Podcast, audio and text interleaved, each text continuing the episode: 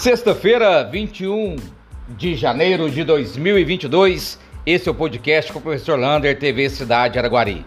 Infelizmente, hoje tivemos mais um óbito na cidade de Araguari por Covid-19. São 196 casos confirmados nas últimas 24 horas, ou seja, em uma semana passamos de mil casos confirmados. Temos 41 pessoas internadas nas enfermarias UPA, hospital de campanha, lotados. E a sorte nossa ainda, se podemos falar sorte, que temos apenas quatro pessoas nas UTIs. Ou seja, a vacina continua fazendo seus grandes efeitos na cidade de Araguari. Hoje em Araguari, só para você ter uma ideia, foram mais de mil pessoas vacinadas. Amanhã serão vacinados 40 pessoas acamadas em casa. E na segunda-feira volta a vacinação normal em nossa cidade. Portanto, se você não tomou nem a primeira, nem a segunda, nem a dose de reforço, está com o ciclo vacinal incompleto, procure o mais rápido possível. Hoje a UPA estava tão lotada que tinha uma pessoa deitada na grama do lado de fora esperando atendimento. Porque, além disso, ainda estamos também com vários médicos e enfermeiros também gripados ou com Covid. Portanto, vamos cuidar.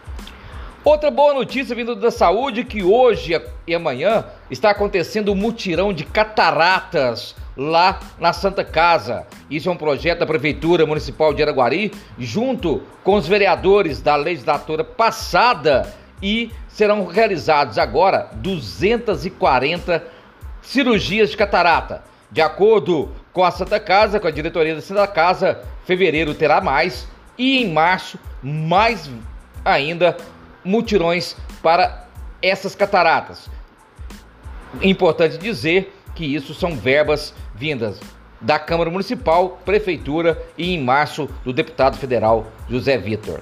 Falando do deputado federal José Vitor, hoje também começou as obras ali da Praça Avelino, aquela do pump track lá da pista de skate, ela será totalmente revitaliza revitalizada. O deputado federal Zé Vitor deu 500 mil reais de verba parlamentar para revitalizar aquela praça. Vai ser revitalizada a pista, tanto pump truck, de skate, vai ser um parquinho com emborrachado e vários uma quadrinha de basquete, aquela 3x3 e várias outras atividades ali naquela praça. Portanto, mais uma vez aí Araguari sendo beneficiado em esportes. E falando em esportes, daqui a pouco lá no AB, o secretário nacional de desporto, Agtônio Guedes, vai mostrar para toda a população o projeto muito bonito que está sendo feito em Uberlândia com, para, com para as atletas e que será também implantado em Araguari. Atenção quem fez sua inscrição para trabalhar no estado de Minas Gerais. Aquela inscrição pela internet, você tem do dia 23 até o dia 26 de janeiro já para fazer a sua escolha. Lá terão as vagas e você pode escolher né, a escola que você vai trabalhar neste ano de 2022. O site do governo de Minas vai abrir no dia 23 e fechar no dia 26. Esse site é naquele que você fez a inscrição.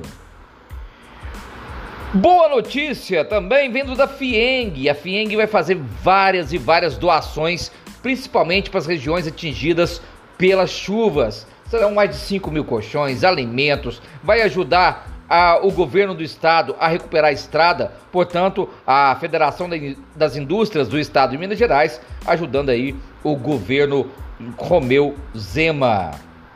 E atenção, amantes do esporte, amanhã começa o segundo torneio futsal feminino do projeto Mutirão, lá no estádio do Zebrinha, do ginásio Zebrinha. Amanhã, 3 horas, será a abertura oficial. No sábado, então, 3 horas, abertura oficial do futsal feminino. Um abraço do tamanho da cidade de Araguari.